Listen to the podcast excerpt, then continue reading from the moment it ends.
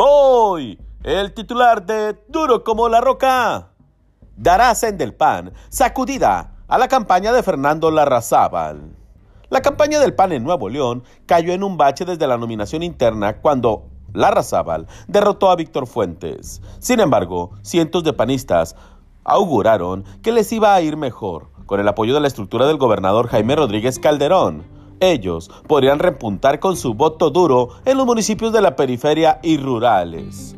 A 49 días de la elección, la realidad es que muchos azules esperan que el grupo de los 15 alcaldes repunte al panismo, pero con un cacique como el alcalde Pedro Casas, que se la ha pasado de partido en partido en Ciénega de Flores y ahora resulta ser hasta secuestrador de contrincantes, pues ¿para qué quiere esas ayudas el PAN de Nuevo León?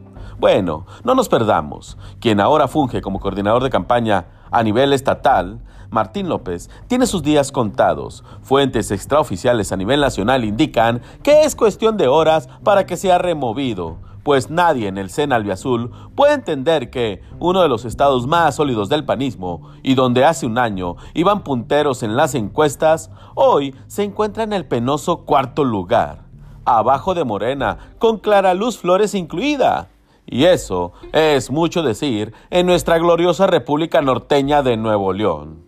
Al que más le inquieta la situación es al enrachado Fernando Larrazábal, que tiene dos décadas con el mismo equipo, pero hay merma entre ellos que aún no logran conectar con sus ideas y propuestas al electorado.